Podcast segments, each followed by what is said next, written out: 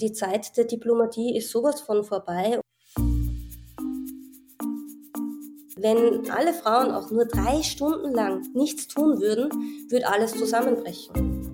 Feminismus bedeutet für mich ein Bewusstsein für die Herrschaftsverhältnisse und innerhalb dieser Herrschaftsverhältnisse das Erkennen der Diskreditierung der Frau. Frauen, junge Frauen, Mädchen brauchen starke Vorbilder, um dieses andere, sie zurückhaltende, sie abwertende zu überwinden. Wie männlich dominiert ist unser Geschmack? Ich würde mir wünschen, dass Männer verstehen, dass sie, damit die Welt eine gleichberechtigtere wird, ihren Beitrag leisten müssen. Hallo und herzlich willkommen bei Große Töchter. Schön, dass ihr wieder eingeschaltet habt. An der Stelle bedanke ich mich in der Regel bei meinen neuen SupporterInnen auf Steady und das ist diesmal eine Person, nämlich Lisa. Vielen lieben Dank dir. Große Töchter kann man gratis hören und gratis abonnieren. Man kann aber auch freiwillig für den Podcast zahlen und das geht auf steadyhq.com slash große Töchter Podcast. Als Dankeschön kriegt man dann ein Goodie, je nachdem, was man sich aussucht und man wird Teil der große Töchter Community. Das bedeutet, man hat Zugriff zu einer Telegram-Gruppe, wo wir uns alle austauschen können und man kann teilnehmen an den regelmäßigen Stammtischen. Der Grund, warum ich hier immer wieder auf Steady verweise, ist, dass große Töchter fast zur Gänze Community finanziert ist. Also abgesehen von ab und zu ein bisschen Werbung ist große Töchter darauf angewiesen, dass Leute freiwillig für den Podcast zahlen, obwohl sie ihn eigentlich gratis konsumieren können. Also wenn ihr den Podcast gut findet oder wichtig findet oder unterhaltsam findet oder eine Kombination dieser drei Dinge, dann schaut mal rein, steadyhq.com slash große Töchter Podcast. Der Link ist in den Shownotes. In der heutigen Folge ist Julia Feier zu Gast. Julia ist eine Doula, also eine nicht-medizinische Geburtsbegleiterin. Was es genau bedeutet, wird sie euch gleich erklären. Und in dieser Folge haben wir über feministische Geburtskultur gesprochen, darüber, was alles schief läuft während der Geburt und darüber, wie man Geburt in einem feministischeren Sinn gestalten kann. Eine kleine Anmerkung mag ich noch machen, bevor es losgeht. Meine Stimme klingt in dieser Folge etwas komisch. Das liegt daran, dass ich sehr heiser war und dann am nächsten Tag krank. Also äh, ich hoffe, es ist nicht zu störend, dass ich etwas seltsam und heiser klinge. Aber das Wichtige ist ja, was äh, Julia Feier sagt und nicht ich. Also viel Freude mit der heutigen Folge. Hallo, liebe Julia. Danke, dass du dir Zeit genommen hast. Äh, ich beginne alle meine Folgen immer mit der Frage, wer bist du und was machst du? Und ähm, möchte immer, dass sich so meine Gäste ein bisschen selber vorstellen in ihren eigenen Worten ähm, und mag diese Frage deshalb auch an dich weitergeben. Dankeschön. Hallo. Ähm, ja, ich bin 29 Jahre alt. Ich bin eine Frau und komme aus Graz. Ich bin mit 17 Mutter geworden, bin mit 21 noch einmal Mutter geworden, ähm, war und bin alleinerziehend. Ich habe, nachdem ich schon zweifache Mutter war, auch eine Schwangerschaft abbrechen lassen. Ich habe ähm, dann nach dem zweiten Kind begonnen, eben mich mit dem Thema, also ich habe mich beim ersten Kind schon für mich persönlich einfach mit dem Thema Geburt, Schwangerschaft, Elternschaft schon wirklich sehr viel auseinandergesetzt und habe dann nach dem zweiten Kind begonnen, also jetzt so vor sieben, acht Jahren, ähm, ja auch so Ausbildungen und Fortbildungen dazu zu machen. Und jetzt arbeite ich als Doula, also als nichtmedizinische Geburtsbegleiterin ähm, als Stillberaterin, bin in der Elternbildung und mache da Kurse, eben so zur Vorbereitung auf die Geburt und ja, alles eben so im Rahmen Schwangerschaft, Geburt bis eben so circa erstes Lebensjahr mit Baby. Ähm, ich bin Teil des Vorstandes des Eltern-Kind-Zentrums in Graz und wir sind eben ein gemeinnütziger Verein zur Stärkung der Eltern-Kind-Beziehung und wir legen da halt auch viel Wert auf Schwangerschaft und Geburt und da gibt es immer wieder ja, Projekte und ziemlich coole Sachen. Mhm. Und darf ich gleich noch weiter Ja, sicher, ja, sicher, red, red weiter, kein Problem. ähm, also ich bin nämlich ein bisschen nervös, ähm, ein bisschen aufgeregt. Ich hoffe, man merkt es mir beim Reden nicht zu viel an und ich mache nicht zu viele Fehler. Ähm, und ich bin unter anderem ein bisschen nervös, auch weil das einfach ein Thema ist, das sehr viel Trigger- und Konfliktpotenzial ähm, bereithält. Und dabei geht es natürlich vor allem um alle, die zuhören, weil einfach jeder Mensch so seine Erfahrungen ähm, mit dem Thema Geburt hat, auch wenn es uns vielleicht, auch wenn wir selber nicht Mutter oder Vater sind, ähm, haben wir meistens Bilder und die sind mit ganz starker Emotionen verknüpft. Ähm, ja, deswegen ist es eben, kann es einfach ein schwieriges Thema sein. Mhm. Mm, und ich bin hier eben jetzt quasi als Privatperson. Ähm, also ich mache, ich führe mit dir kein Dula-Gespräch. Ich rede mit dir und daher jetzt nicht so, wie wenn ich mit einer Schwangeren oder ähm, Eltern rede oder Klar. so wie ich in meinen ja, Kursen rede. Ähm, und was mich auch noch immer so ein bisschen nervös macht, was ich deswegen gerne auch noch vorausschicken möchte, rund ums Thema ähm, Geburt funktioniert die interdisziplinäre Zusammenarbeit nicht immer so, wie es wunderschön wäre. Ähm, und manchmal wird da sehr, sehr kritisch auf andere geschaut. Und deswegen hätte, würde ich mir wünschen, wenn Fachpersonen zuhören, ähm, die sich nicht wohlfühlen mit dem, was ich sage oder die ähm, an irgendwas was auszusetzen haben, bitte nehmt Kontakt mit mir auf. Weil entweder kann ich was dazulernen oder ich kann ein Missverständnis klarstellen. Ja. Mhm. Ja, das wollte ich sagen. Dankeschön.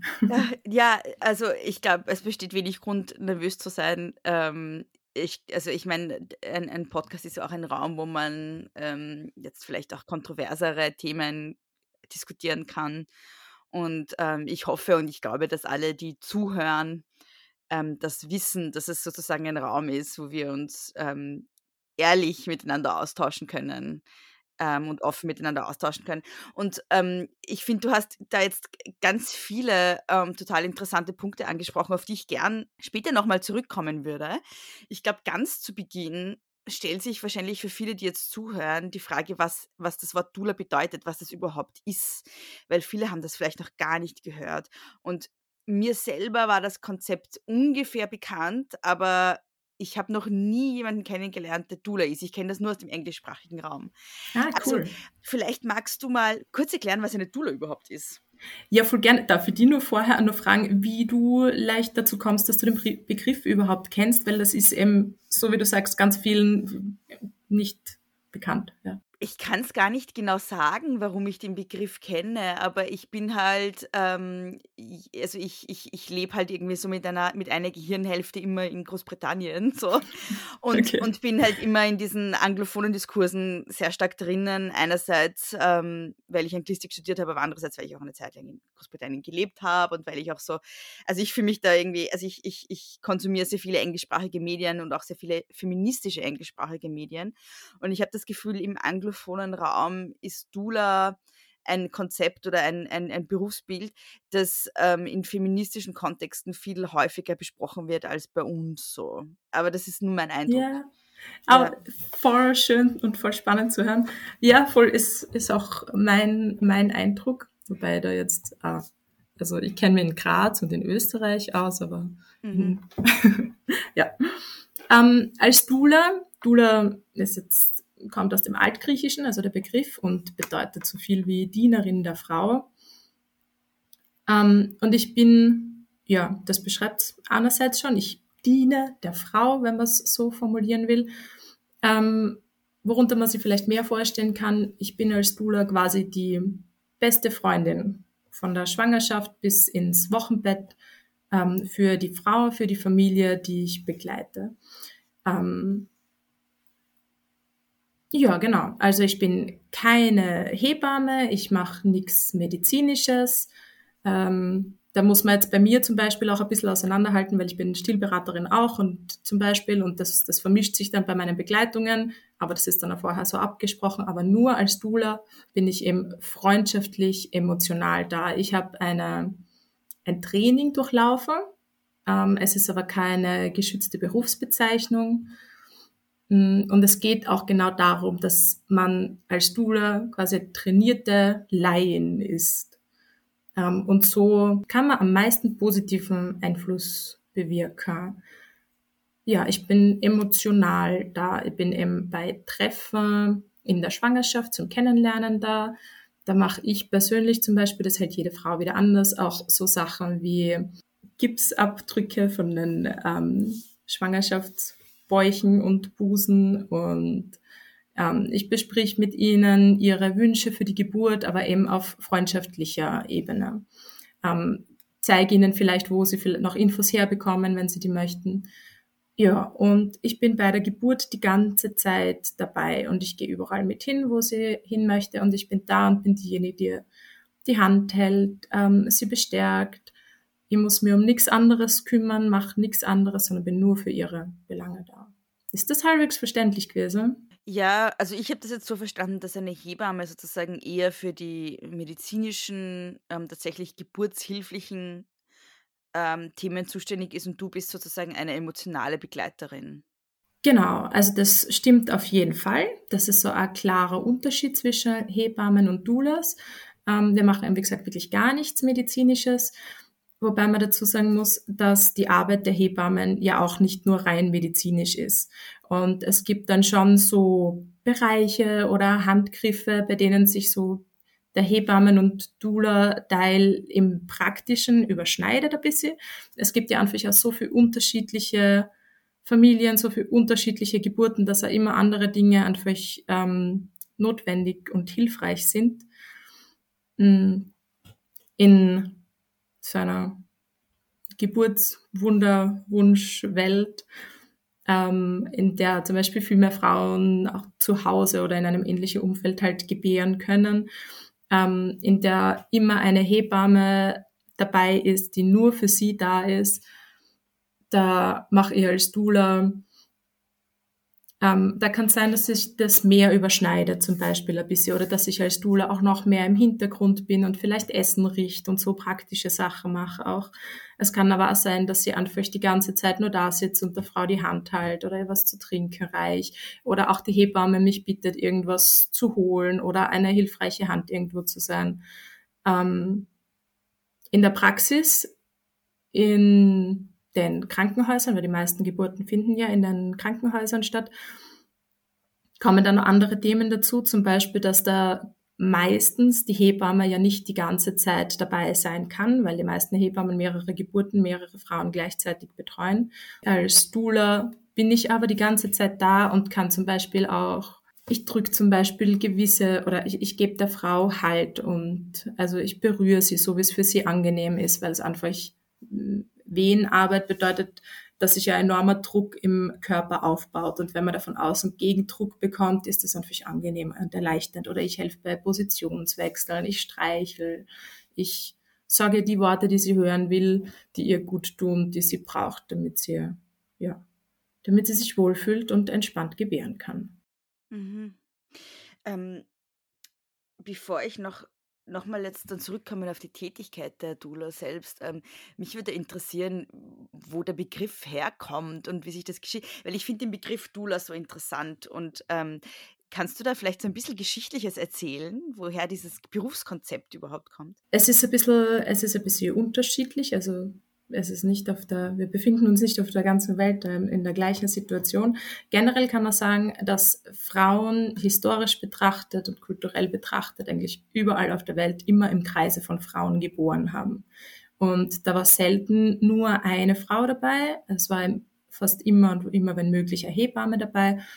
Und ganz oft aber eben ähm, Nachbarinnen, Tanten, Mütter, andere Frauen, die meistens auch schon geburtserfahren waren ähm, oder halt Bezugspersonen für die Frau waren, ja, die die Frau und die Hebamme unterstützt haben. Und das ist, wie wir wissen, weggebrochen. Das gibt so jetzt nicht mehr. Das hat aber seinen Sinn erfüllt und das merkt man jetzt wieder. Und diesen Platz füllen Doulas jetzt wieder und teilweise halt noch ein bisschen ähm, ja, gezielter, als es früher war. In Amerika zum Beispiel gibt es ein ganz anderes hm, Gesundheitssystem und auch eine ganz andere Geburtskultur als bei uns. Äh, es gibt zum Beispiel für weniger Hebammen. Und die Frauen haben ja für weniger Hebammenbetreuung. Und da haben Doulas einfach schon vor 30 Jahren eine Rolle gespielt. Wo in Österreich, weiß ich nicht, hat es vielleicht zwei Doulas gegeben, aber für mehr wahrscheinlich nicht. Und das hat noch gar niemand gekannt. Ja, das sind wirklich Doulas für die, auch für die Wochenbettbetreuung und so eingesprungen. Eben, wie gesagt, keine medizinischen Tätigkeiten, aber da ist so viel emotionale Arbeit wichtig und so viel gehört werden und gesehen werden wichtig. Das, was wir kennen von unserem direkten Umfeld, wie Geburten verlaufen, das ist in anderen Ländern ganz anders. Da funktionieren die Krankenhäuser auch anders. Es werden andere Dinge unter der Geburt gemacht. Und genauso ist das mit den Doulas auch. Also in der Schweiz zum Beispiel gibt es, glaube ich, echt mehr Doulas als bei uns auch. Oder sie hat es vor allem schon früher, früher geben ähm, ja, ist ganz, ganz unterschiedlich. Was nämlich eben auch aufzeigt, dass da wirklich ganz viel Kultur dahinter steckt, weil wir immer glauben, ähm, Geburt ist so ein rein medizinischer Vorgang und da wissen wir ganz klar, was die, die besten Schritte sind, die zu setzen sind. Dabei ist es so eigentlich gar nicht, sondern ist es eben kulturell gewachsen. Ja, das, äh, das wollte ich, äh, darauf wollte ich gerade irgendwie ähm, hinaus auch, also da, da, darauf wollte ich gerade auch hin, hinweisen, weil du die ganze Zeit das Wort Geburtskultur verwendest und das habe ich noch nie gehört, dieses Wort und ich finde das so spannend, weil das in meinem Kopf jetzt auch nochmal so ganz viel gemacht hat, weil ich neben, nämlich über Geburt auch als so einen, also ich ich habe noch nie geboren, ich, ich habe ich hab keine Kinder, ich will auch keine Kinder, das heißt für mich ist das Thema echt so ein bisschen außerhalb meiner Lebensrealität. Und wenn ich also, ähm, an Gebären denke, dann, dann habe ich echt so einen sehr medizinischen, ausschließlich biologischen irgendwie Vorgang im Kopf. Und das Wort Geburtskultur, ähm, das ich noch nie gehört habe, das ich gerade zum ersten Mal gehört habe durch dich, ähm, hat mich gerade echt so, das hat mir gerade so eine Welt ein bisschen aufgemacht. Das finde ich total spannend, ja.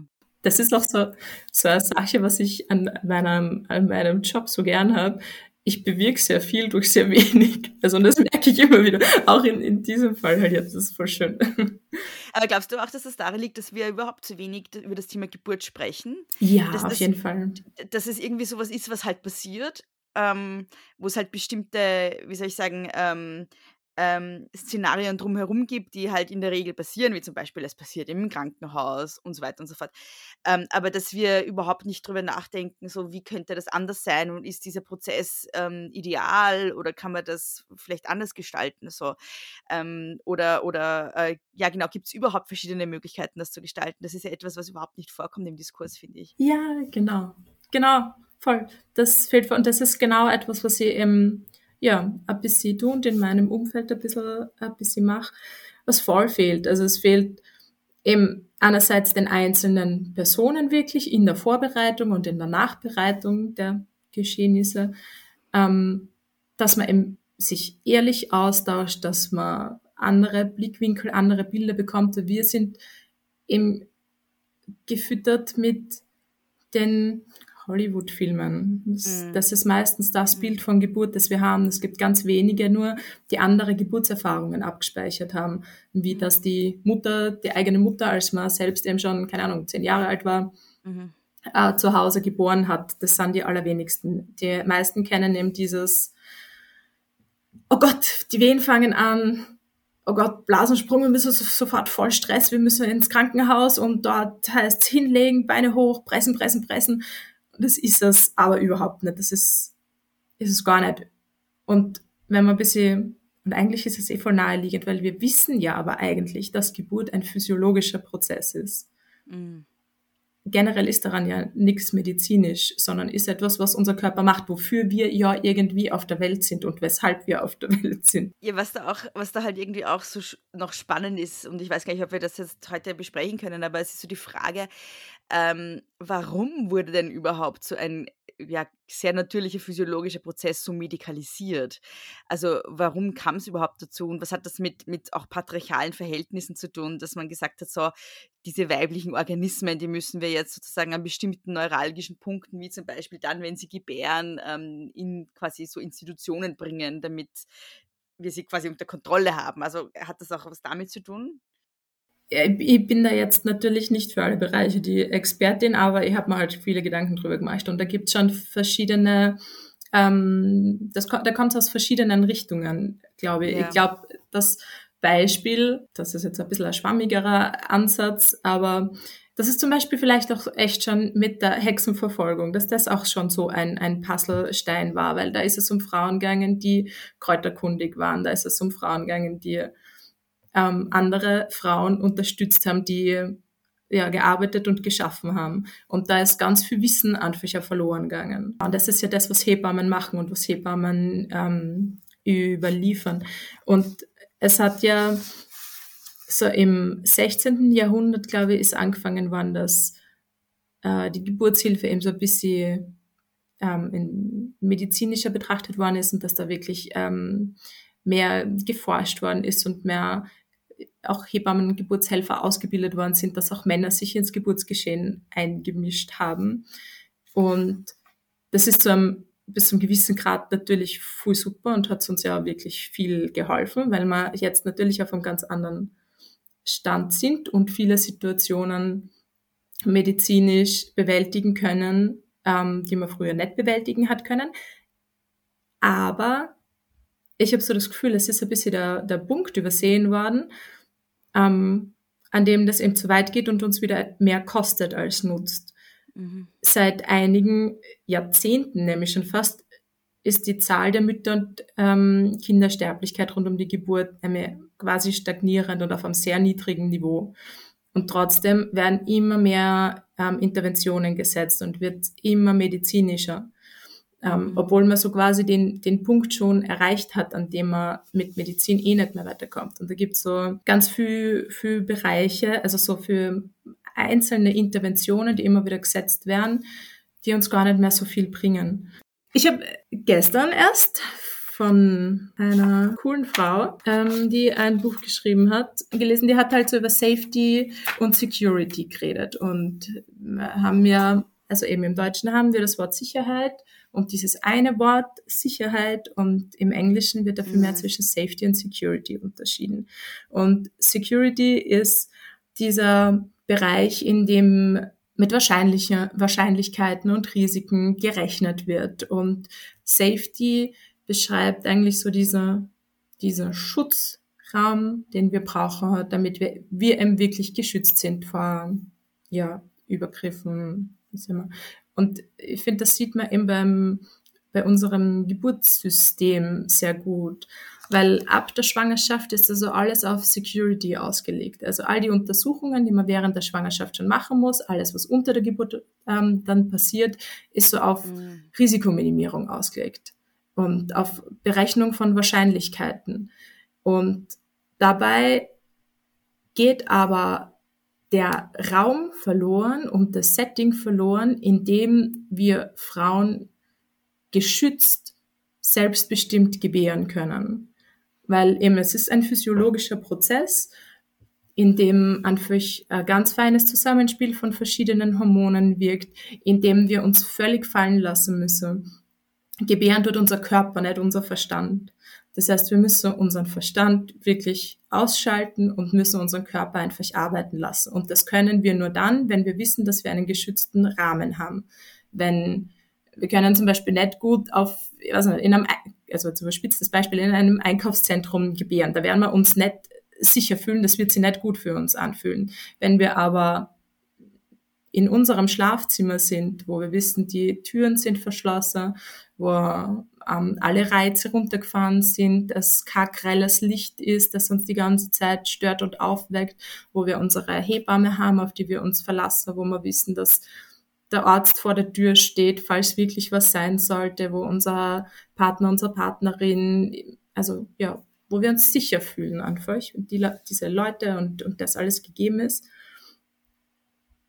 dann können wir uns entspannen, dann können wir aufmachen, dann können die Hormone übernehmen, dann kann unser Stammhirn übernehmen, dann kann unser Körper entspannt gebären. Und mit dieser Risikominimierung, die uns die ganze Zeit an irgendwelche Messgeräte anschließt und im Krankenhaus, wo man die ganze Zeit von einem Raum zum anderen, von einer Schwester zur anderen müsse, ist es einfach ganz, ganz schwierig, dieser ähm, diese Situation zu schaffen. Das heißt, ich höre da so ein bisschen raus, dass es gar nicht so ideal ist, dass Frauen in der Regel im Krankenhaus gebären. Es kommt ein bisschen drauf an. Es geht nicht ums Krankenhaus per se. Also was man eben schon wissen sollte meiner Meinung nach, ist, dass es eben ein physiologischer Prozess ist. Und physiologische Prozesse packen wir normalerweise selten ins Krankenhaus, sondern die haben dann, ja, äh, vielleicht wäre es also optimal, wenn man in einem Krankenhaus oder in der Nähe eines Krankenhauses einen Rahmen schafft, der für diesen physiologischen Prozess auch wirklich bestimmt ist.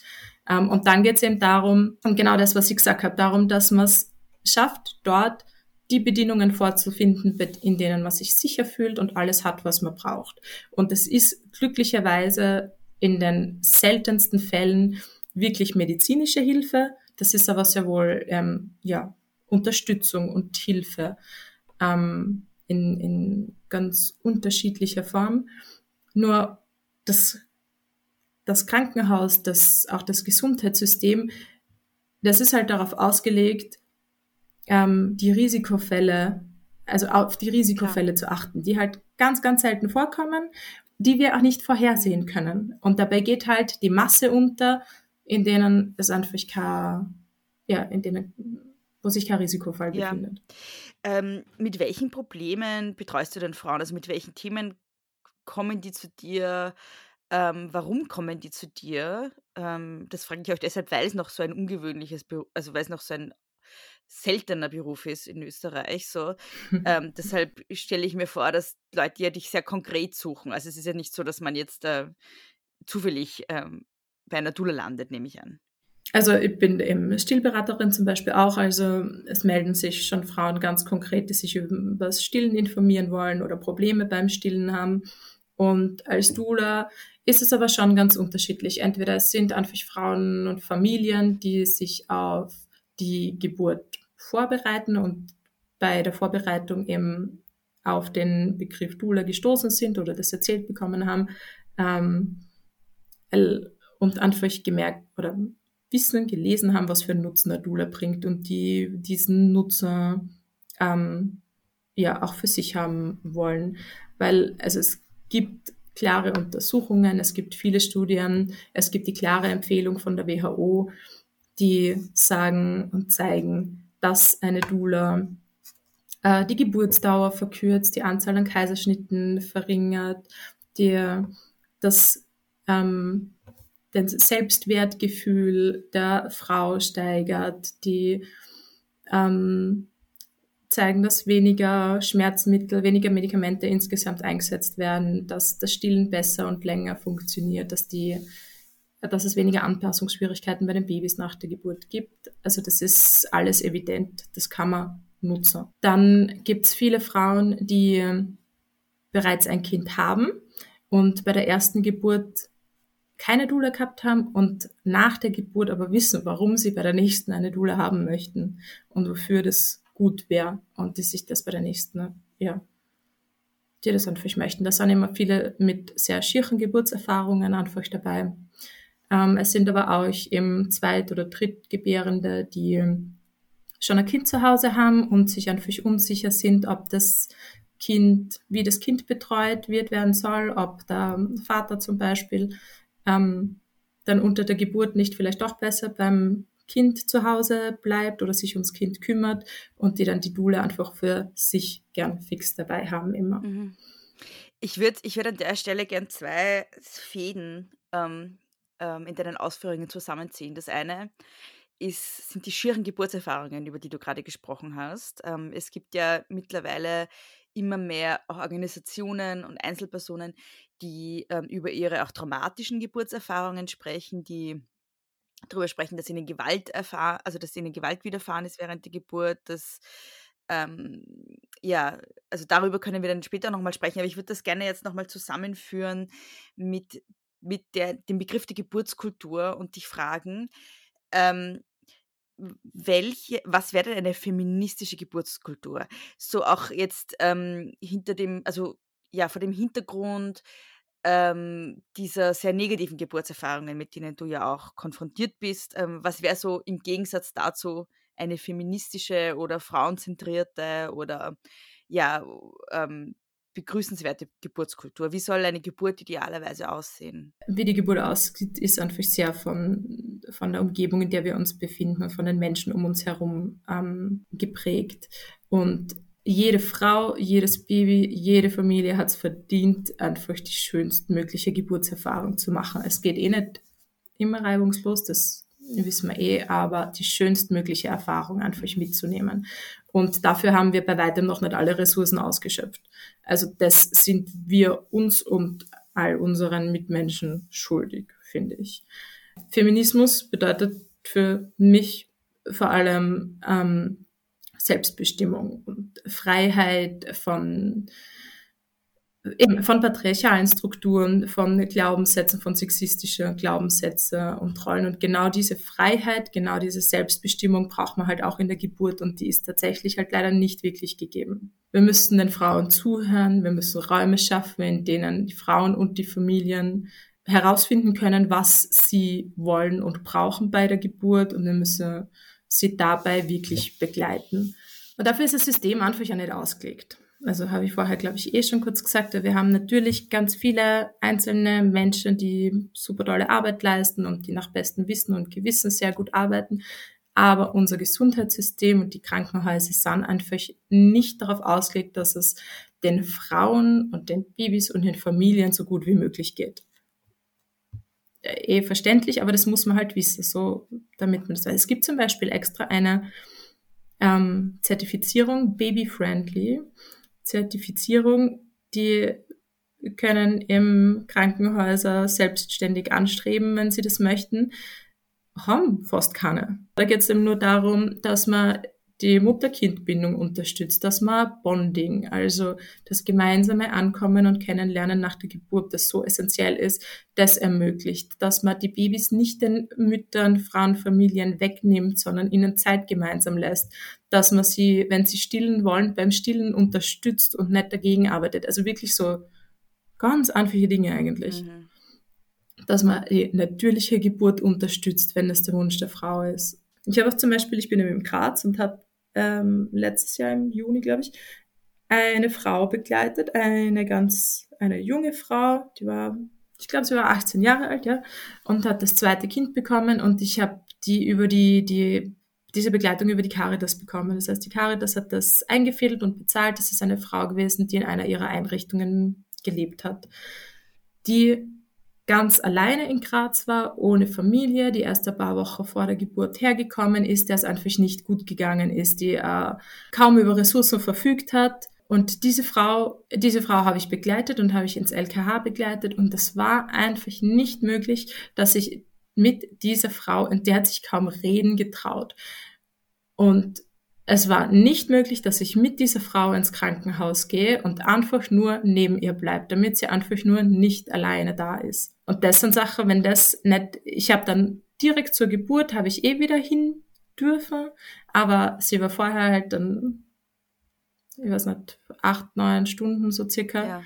alleine drinnen, in denen sie sich halt, ja, verloren gefühlt hat. Und es ist das ist einfach schade und unnötig und das kann man wirklich, wirklich ändern und wird für diese Frau für dieses Baby einfach so einen enormen Unterschied machen. Ich habe den Eindruck, dass ein Teil des Problems auch irgendwie daher kommt, dass Frauen in dem Moment, in dem sie schwanger sind, nicht mehr als eigenständige Personen wahrgenommen werden. Also das beginnt, das beginnt dabei, dass mhm. ähm, fremde Menschen glauben, sie dürfen einfach den Bauch angreifen ohne zu fragen vorher, als würde der Bauch nicht mehr ihr gehören, sondern jetzt sozusagen allgemein gut sein so. Es geht aber eben, wie, wie ich vorhin schon gesagt habe, bis hin zu Gewalt während der Geburt, wo Frauen dann ähm, genau, wo bestimmte Handgriffe durchgeführt werden, bestimmte Berührungen, die, die als sehr invasiv oder, oder ähm, übergriffig empfunden werden, ohne dass Frauen gefragt werden vorher, weil es irgendwie plötzlich nicht mehr, also sie wird plötzlich nicht mehr in ihrer körperlichen Autonomie wahrgenommen, sondern sie ist nur mehr ein Gefäß für, für, für ein anderes Leben, um das es jetzt aber eigentlich geht. So. Wie, wie ist da dein Eindruck? Ja, da sind wir eben bei der Selbstbestimmung, von der ich geredet habe, die geht halt einfach wirklich verloren. Es ist eine sehr fremdbestimmte Zeit. Ähm, einerseits gefühlt eh schon, weil man ja eben, weil der Körper plötzlich selbst arbeitet und noch ein Wesen in sich selbst erzeugt, das ist allein schon ein sehr schräges Gefühl. Ähm, und andererseits wird einem von außen einfach ja wirklich mehr oder weniger direkt ähm, jegliche Kompetenz und Selbstbestimmung genommen. Mhm. Ähm, wir können kaum was selbst bestimmen. Es hat sich eben, wenn wir schon vorher eben von Geburtskultur geredet haben, ähm, unsere Geburtskultur besteht eigentlich darin, zum Arzt zu gehen oder zur Ärztin mhm. zu gehen und dort Risiken und Wahrscheinlichkeiten und so abchecken zu lassen. Und dann kommt eben noch, auch noch dazu, äh, Hebammen und Ärztinnen arbeiten nach Leitlinien. Und in diese Leitlinien ist eben, genauso wie wir es gesagt haben, ganz viel von Wahrscheinlichkeiten und Empfehlungen und sollte und könnte die Rede und ganz wenig, ja, es sind eben Leitlinien, die leiten sollen und keine fixe, fixe Vorgaben in, in den neuesten Leitlinien, die werden ja immer wieder mal überarbeitet, ist zum Beispiel die, also ich, ich zitiere die Empfehlung an Ärztinnen, die persönliche Sichtweisen und Urteile bezüglich der Wahl des Geburtsortes der Frau zugunsten einer objektiven Beratung, also die Empfehlung ist, die persönliche Sichtweise und persönliche Urteile ähm, die Wahl der Frau den Geburtsort betreffend zugunsten einer objektiven Beratung zu vermeiden.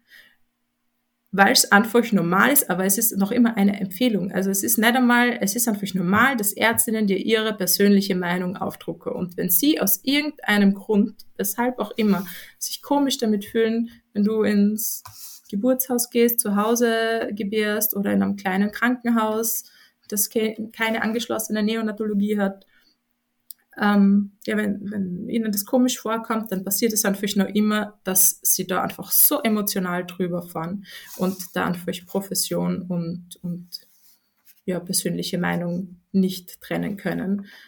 Ähm, so ist Selbstbestimmung halt echt schwer möglich. Und das ist eben einerseits liegt das schon direkt an einzelnen Personen, die eben so handeln, wie sie nicht handeln sollten oder dürften und andererseits aber vor allem eben an diesem System, in dem wir uns bewegen und das einfach darauf aufbaut und auch ganz wenig Möglichkeiten lässt, das ja anders zu handhaben oder dafür einfach nicht die besten Voraussetzungen schafft. Das, also, das wissen wir eh alle. Wir, es gibt zu wenig Hebammen, es gibt zu wenig Geld, die Krankenhäuser müssen, müssen wirtschaften.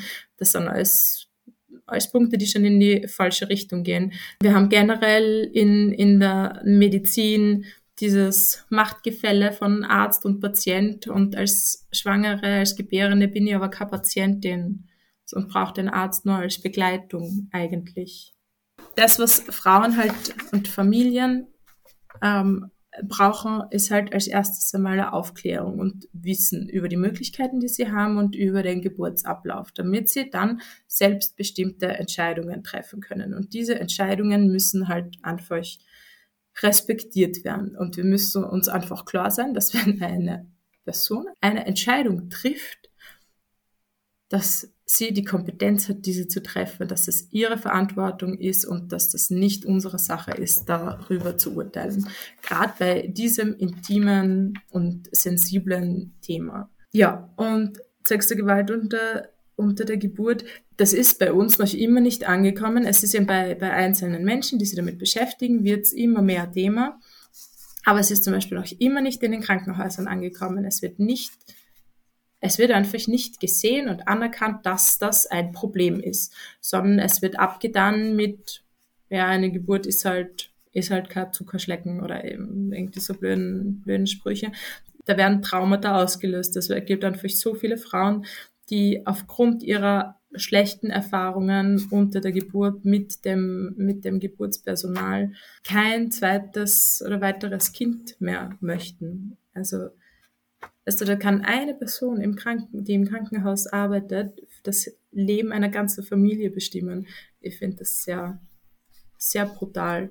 Ähm, wenn wir bedenken, wie viele Frauen, bevor sie geboren, bevor sie gebären, schon Gewalterfahrungen gemacht haben und, und sexuelle Übergriffe erlebt haben, da ist die Geburt halt auch immer wieder ein Bereich, ein Zeitpunkt, in dem das alles getriggert werden kann, wo man einfach so vorsichtig und sensibel mit den Menschen umgehen müssen und das passiert einfach leider nicht.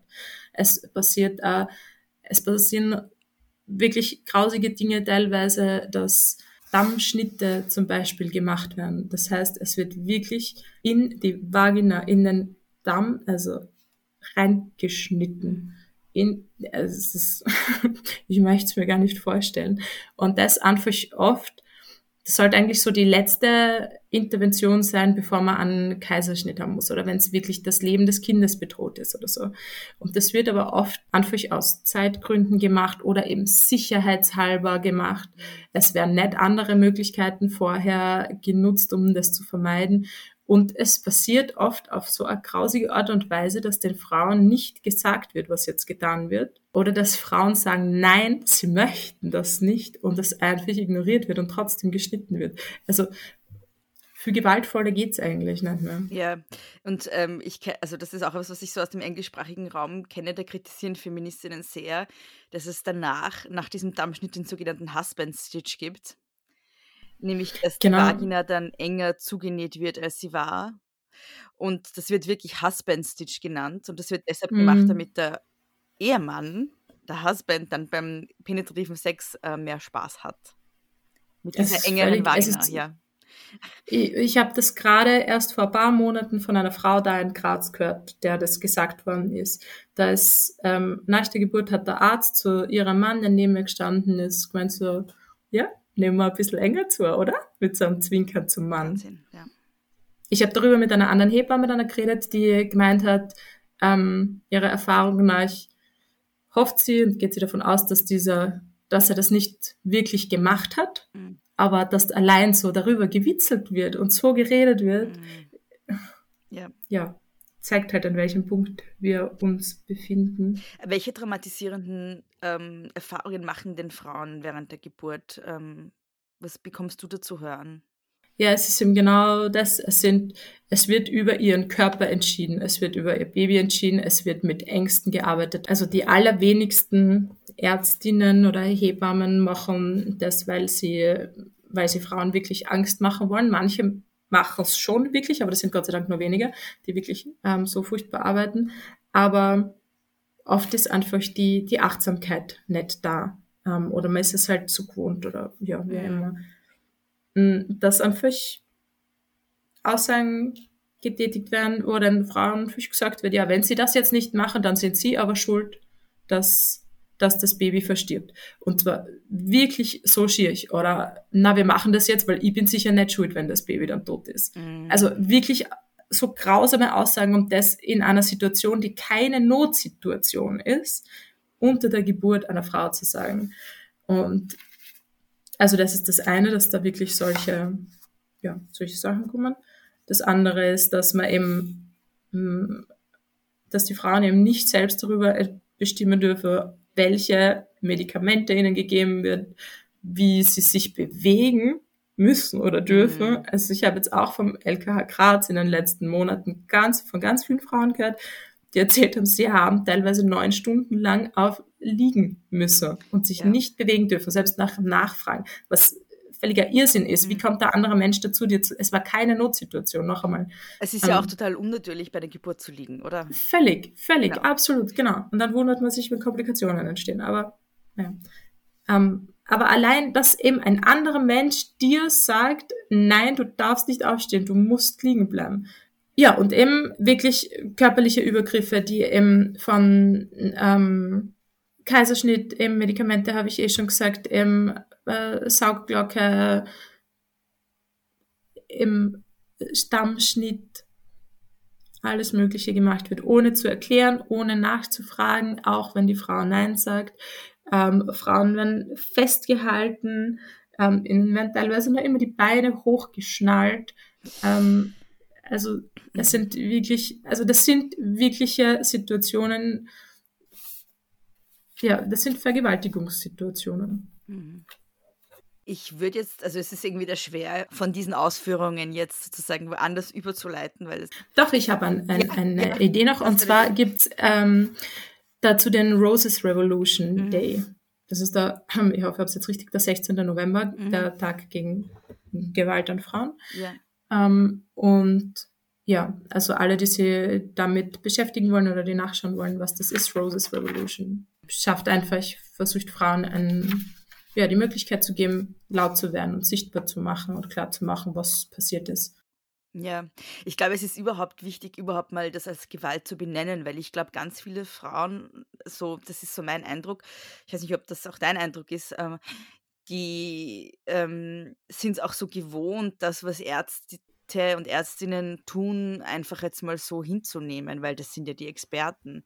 Und ich glaube, viel, viele haben ein Trauma sozusagen von der Geburt, die sie durchlebt haben, aber gleichzeitig ist es total schwer zu benennen, weil es ist ja nichts Falsches passiert, weil die haben ja nur gemacht, was sie machen müssen. So. Und alle, denen man erzählt davon, die sagen, ja, gut, dass das Baby gesund ist und ja, so ist es halt. Und alle anderen haben auch solche Erfahrungen gemacht und die Ärztinnen sagen, ja, das war notwendig, so funktioniert das, genau. Und dann glaubt man, irgendwas passt mit einem selber nicht, weil man hat fühlt sich irgendwie nicht gut oder man glaubt halt, es ist normal, sich nicht gut zu fühlen und das mhm. gehört halt dazu und so ist halt eine Geburt. Ja. Dabei ist eine Geburt kann echt so ein wunderschönes, stärkendes Erlebnis sein, einfach von dem man, die Geburt ist etwas, woran man sein Leben lang denkt und die, der Wehenschmerz ist kein Schmerz, der vergleichbar ist mit irgendwelchen Verletzungen, die man mhm. hat, sondern es ist eine extreme Anstrengung. Mhm.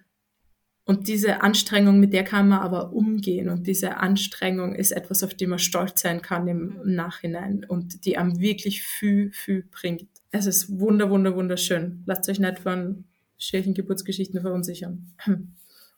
Was mich jetzt noch so interessieren würde, ist so dein eigener Weg, auch weil ähm, du hast ja anfangs erzählt, dass du sehr früh Mutter geworden bist. Ähm, du bist selber zweifache Mutter, hast dann aber auch einen Schwangerschaftsabbruch machen lassen. Das heißt, du hast so mehrere Erfahrungen auch gemacht, genau. so um das Thema Geburt herum, um das Thema reproduktive Selbstbestimmung herum auch. Genau.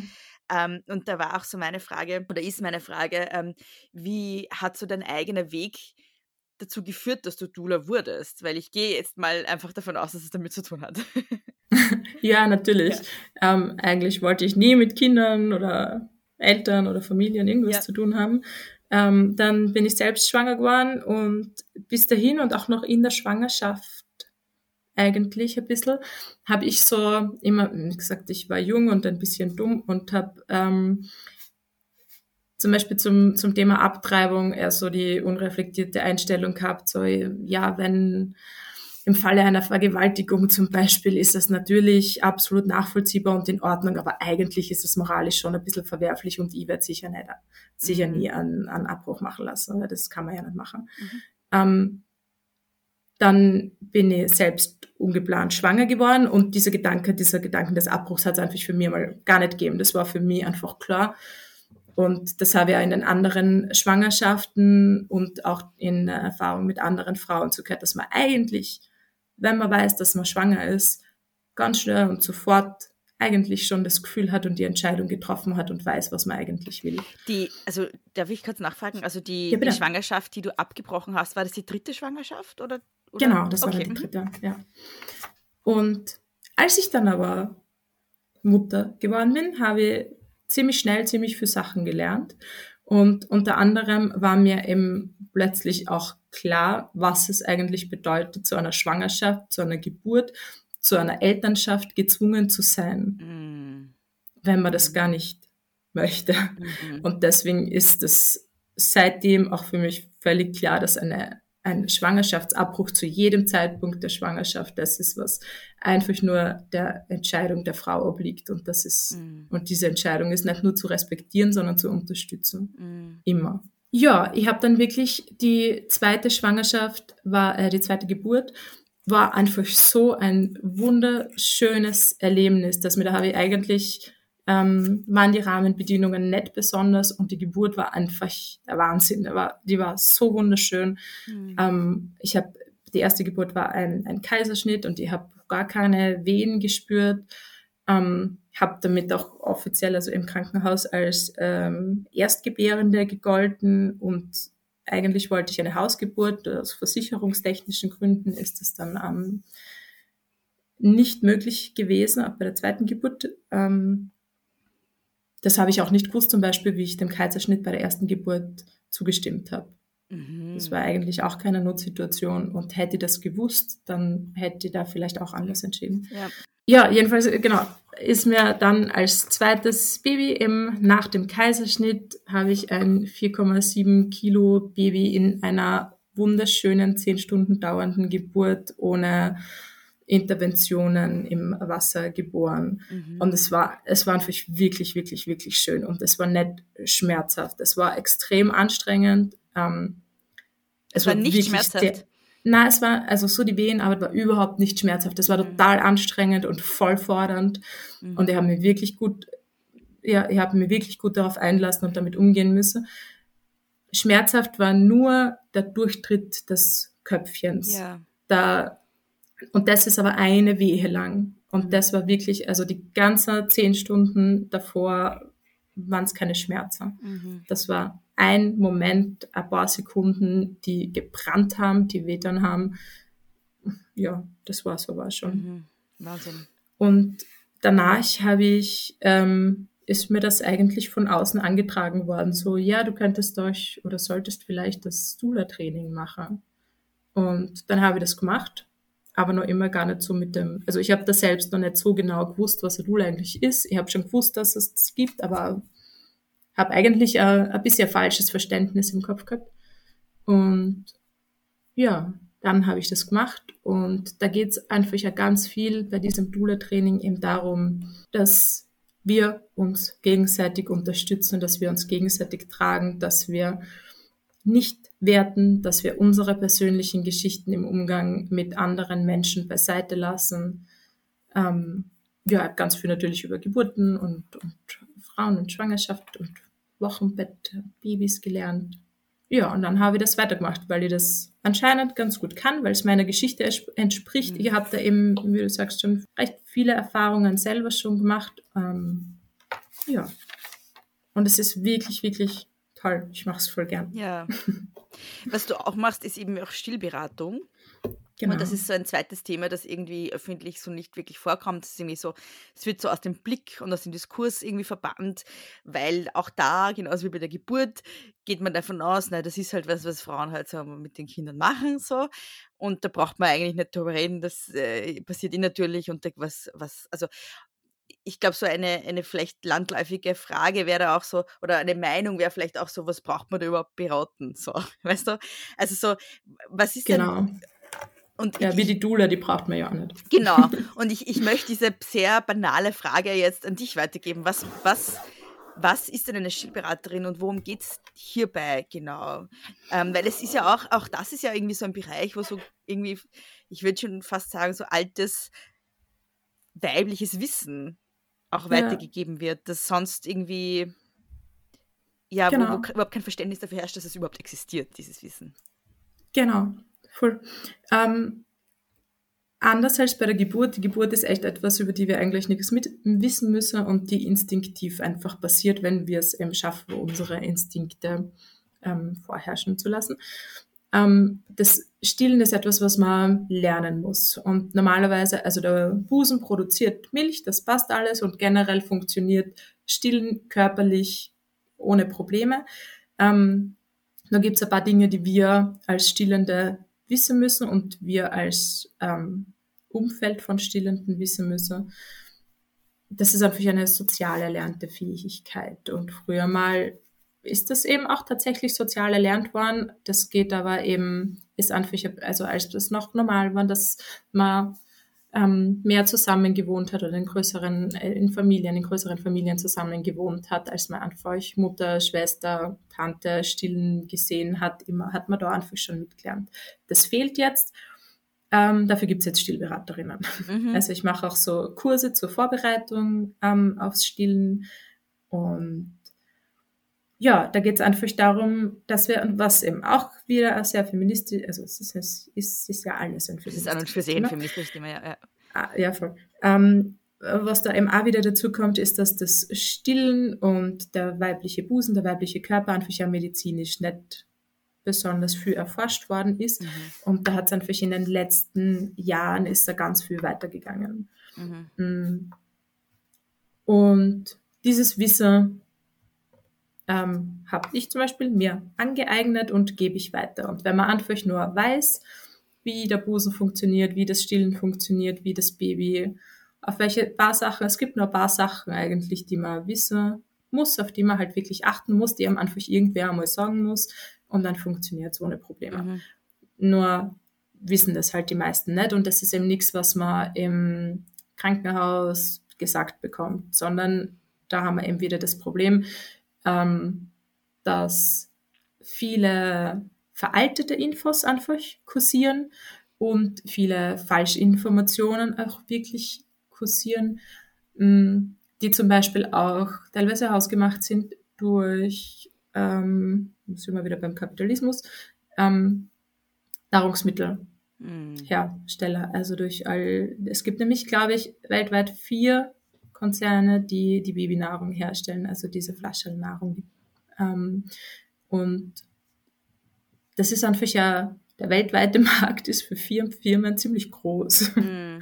Also da steckt viel Potenzial dahinter und da ist halt in diese Richtung leider auch viel gemacht worden und ist leider sehr viel Fehlinformation und, verbreitet worden, die sehr hartnäckig hält. Welche Fehlinformation? Weil du deutest das gerade so an und ich würde gerne noch expliziter wissen, was du genau meinst. Wir haben das so im Kopf, dass wir schnell zur Flasche greifen, also zur Flasche greifen, zur Pränahrung greifen, sobald irgendwas ähm, nicht passt. Uns ist oft gar nicht bewusst, wie, wie groß der Unterschied zwischen Muttermilch und Flaschelnahrung eigentlich ist und was für ähm, eher enormen gesundheitlichen Unterschied das einfach macht. Ähm, und dann sind wir eben, fehlt uns oft Wissen, das uns hilft, erfolgreich zu stillen. Und dann wird einfach sicherheitshalber und so schnell zur Pränahrung und zum Flaschel gegriffen, anstatt dass man sich ein Stillberater holt und um zu schauen, wie man ja, das Stillen zum gut funktionierend hinbekommt. Mhm. Zum Beispiel gibt es die ganz klaren Empfehlungen der WHO und der UNICEF, die seit, ich glaube, circa drei, seit drei oder vier Jahrzehnten immer, immer wieder ähm, evaluiert werden, immer wieder hinterfragt werden und die aber seit drei, vier Jahrzehnten gleichbleibend sind. Das sind dann für die Empfehlungen, mindestens sechs Monate ausschließlich zu stillen. Mhm. Das passiert schon kaum. Und dieses, das fehlt zum Beispiel einfach schon voll. Wir haben, ähm, die meisten haben so im Kopf ja mit vier Monaten und das kriegt man auch vom Kinderarzt oft zu hören. Ähm, mit vier Monaten soll man, soll man zufüttern oder anfangen mit, mit Beikost. Ja. Ähm, dabei ist die klare Empfehlung, mindestens sechs Monate lang voll zu stillen. Ähm, Im ganzen ersten Lebensjahr ist Muttermilch äh, die Hauptnahrungsquelle. Mhm. Und darüber hinaus ist mindestens zwei Jahre zu stillen und darüber hinaus, also über diese zwei Jahre hinaus, solange Mutter und Kind wollen. Das sind so die Empfehlungen, ja. die wissenschaftlich fundierten Empfehlungen, die aber einfach ja, untergehen unter Marketingstrategien. Und das ist sehr schade. Mhm. Ich denke mir aber auch, dass es wahrscheinlich auch ähm, äh, ja ähm, die Tatsache, dass äh, viele Frauen ähm, nur kurz stillen, wahrscheinlich auch natürlich der Tatsache geschuldet ist, dass sie danach wieder arbeiten gehen und ähm, das Kind auch gar nicht stillen können, oder? Ja, wobei eben genau da auch wieder so dieses Wissen halt hilfreich ist, weil man kann trotzdem stillen. Man kann andere Wege finden. Ähm, also man muss nicht gleich Flasche gehen, sondern man kann zum Beispiel übers, das übers Abpumpen regeln. Man kann es auch kombinieren. Mhm. Eben das haben wir auch oft so dieses binäre Denken, dass wir entweder stillen oder Flascherl geben, aber nicht daran denken, dass einfach jede für sich selbst ihren, ihren Weg finden muss. Und auch da beim Stillen ist es eben genauso wie bei der Geburt. Wir müssen einfach ähm, einmal über Wissen verfügen, um dann einfach aufgeklärte, selbstbestimmte Entscheidungen zu treffen, ob wir stillen wollen, wie wir stillen wollen, wie viel wir stillen wollen, ob wir es eben mit Flaschel kombinieren oder nicht. Zum Schluss möchte ich dich noch fragen, ob es noch irgendetwas gibt. Ähm, wir haben jetzt ganz, ganz viel ähm, besprochen und ich habe das Gefühl, man kann sehr, sehr viele Folgen zum Thema Geburt machen. Ähm, ich merke, ja. da gibt es total viel noch, was wir besprechen sollten. Ähm, also ich werde auf jeden Fall. Es ist ein, ein bisschen so ein, ähm, ein, ein voller Über, Überblick gewesen und ich bin ziemlich gehüpft und es ist alles so ein bisschen oberflächlich angesprochen. Gell? Aber es ist auch, so, das, das, ist auch, ähm, das war auch so ein bisschen der Sinn dieser Folge, weil es ist die erste Folge, die ich zum Thema Geburt überhaupt mache. Und es ist auch ein Thema, in dem ich gar nicht so drin bin. Das halt, mhm. ähm, das ist, und ich habe schon vor, in Zukunft noch ein paar Themen, also ein paar Folgen auch zu dem Thema zu machen. Und ich glaube, da, ist es, da ist es ganz gut, wenn man mal so ein bisschen einen Überblick hat über verschiedene Themen. Aber ich will dich jetzt trotzdem nochmal fragen, ob es irgendetwas gibt, was wir jetzt noch nicht besprochen haben, ähm, das du gerne noch sagen würdest oder irgendetwas, eine bestimmte Message, die du anbringen willst oder irgendetwas, was wir noch nicht in der Tiefe besprochen haben, die du gerne, also du kannst jetzt sozusagen alles anbringen, was du noch sagen ähm, was eben, was eben schon jetzt noch fehlt, ist eben genau der Feminismus eigentlich so, der, du hast es mehr, mehr so wie du es geschrieben hast, der, der Mainstream-Feminismus, was ja natürlich auch von unterschiedlichen Strömungen und den unterschiedlichen Bereichen wieder unterschiedlich gehandhabt wird. Aber das, warum ähm, ich über dieses Thema da im Podcast zum Beispiel eben gerne spreche, ist, dass einfach Mutterschaft, Elternschaft, Geburt, Stillen ganz wenig wirklich feministisch gedacht wird und mitgedacht wird. Schon immer wieder natürlich, aber generell fehlt es einfach oft. Und das liegt einerseits natürlich daran, ähm, dass Familien, Kinder in unserer Gesellschaft immer so ein bisschen abgekapselt werden. Und wenn du dann auch noch alleinerziehend bist zum Beispiel, dann fehlen dir einfach wirklich meistens die Möglichkeiten, um irgendwie am sozialen, politischen, aktivistischen ähm, Leben teilzunehmen. Mm. Und wenn da zum Beispiel einfach, also das hat man teilweise an so einfache Sachen wie der Uhrzeit für gewisse Veranstaltungen oder so, oder in an welchen Orten sie stattfinden, damit man da halt auch als Schwangere und auch ähm, mit Kindern hingehen kann oder eben was, was jetzt für mich in den letzten Jahren was das angeht, echt praktisch war, dass einfach viel mehr online stattgefunden hat. Ich war wirklich bei viel mehr Dingen dabei, bei denen ich sonst nicht dabei sein könnte. Ja. Ich glaube, dass es ähm, einerseits auch daran liegt, dass, dass Feminismus leider viel zu sehr ähm, oder fast ausschließlich, wenn man sich so umschaut, ähm, zumindest wenn man sich die bekannteren Gesichter ansieht, das sind lauter relativ junge, genau. kinderlose Frauen. Mhm. Ähm, das liegt natürlich, und, und dann auch dazu meistens bildungsbürgerliche Frauen. Ja, also ja. Frauen, die, die meistens einen akademischen Abschluss haben oder gerade studieren. So. Ähm, das heißt, man hat eine ganz bestimmte ähm, eine ganz bestimmte demografische Gruppe, die vorgibt, was Feminismus ist. Und das liegt natürlich auch daran, dass, dass Frauen, das heißt jetzt nicht, dass diese Frauen nicht irgendwann Kinder kriegen, aber meistens ist es dann so, dass sie, wenn sie Kinder kriegen, irgendwie auch so verschwinden. So. Genau. Was natürlich ja. auch daran liegt, dass, dass ähm, Frauen ganz oft, wenn sie Mütter werden, nicht mehr die Ressourcen haben, dass sie sich mit Feminismus genau. auseinandersetzen. Genau. Und wenn man als Mutter keine Feministin ist, ist man zu müde dafür. Ja, ja oder man ist Feministin, aber, aber hat, hat nicht genau, man kann man sich nicht nach außen bringen. Ja, genau, genau. Ja, ja. Also ich glaube, wenn man, wenn man als Feministin keine Mutter ist, äh, wenn man, blub, wenn man, als, wenn man als Mutter keine Feministin ist, hat man wahrscheinlich auch was verpasst, oder? Weil ich meine, wie, wie, kann man, wie kann man Mutter sein und nicht Feministin sein? So. Aber genau. und ich glaube, ich glaube aber auch, dass es, ähm, dass es auch daran liegt, dass Mutterschaft oder Mutter sein wollen, Mutter werden, Familie, dass das alles Dinge sind, die an und für sich ähm, für konservativ gehalten werden. Genau. Ja. Und das ist auch ein großes Problem, weil natürlich ist es das nicht. Das ist einfach sozusagen, das sind ja, genau.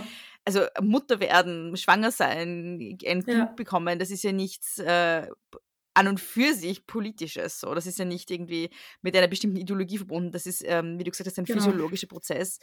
Und ähm, es ist auf jeden Fall einer, der auch feministisch mehr besprochen werden muss. Also cool. hast du eine Idee, wie man, wie man ähm, Mütter mehr einbinden kann? Hm, also einerseits beginne ich zum Beispiel, ich, ich halte zum Beispiel auch Kurse zur Vorbereitung auf die Geburt und alle meine Kurse, die ich mache, sind einfach auch sehr feministisch. Mhm. Ähm, und da versuche ich schon viel reinzuholen, weil das eben gerade die Zeit ist, wo man, auch wenn man sich bis dahin ähm, als relativ befreit von Rollenbildern ähm, betrachtet hat, da rutscht man dann einfach sehr, sehr, sehr leicht zurück ja, oder klar. wird in Rollen gedrängt ähm, und hat eben nicht die Kraft, sich da, sich da frei zu spielen. Ähm, und da bringt es einfach schon viel, glaube ich, sich selbst vorher dessen bewusst zu sein. Dann eben so die praktischen Dinge, von denen ich vorher schon geredet habe. Ähm, auch so Sachen, dass wir in der feministischen Bubble eben aufhören müssen, weil das passiert schon immer wieder und das passiert aber eben aus einfach fehlendem Wissen heraus. So eben zum Beispiel äh, Stillen gegen Flascherl auszuspielen. So quasi die, die Mutter, die stillt, ist nur angehängt und mm. ähm, ist nicht feministisch und die ähm, Feministin, die gibt ihrem Baby so schnell wie möglich das Flascherl, damit der Vater sich auch einbinden kann. Das ist einfach zu kurz gedacht und da, über solche Sachen rede ich in den, in den Kursen auch und eben wie man die gut für sich lösen kann und um sich eben nicht aufzugeben und das zu machen, was, ja, was man selber braucht und will. Ähm, das ist, oder genauso mit natürlicher Geburt und, und Wunschkaiserschnitt wird dann auch manchmal so als feministische Errungenschaft gesehen, obwohl da oft noch viel mehr patriarchale Strukturen dahinter stecken als, ähm, ja, als bei einer natürlichen Geburt zum Beispiel. Also das ist so im Einzelfall, aber nur um das jetzt einmal so, so ähm, knackig darzustellen.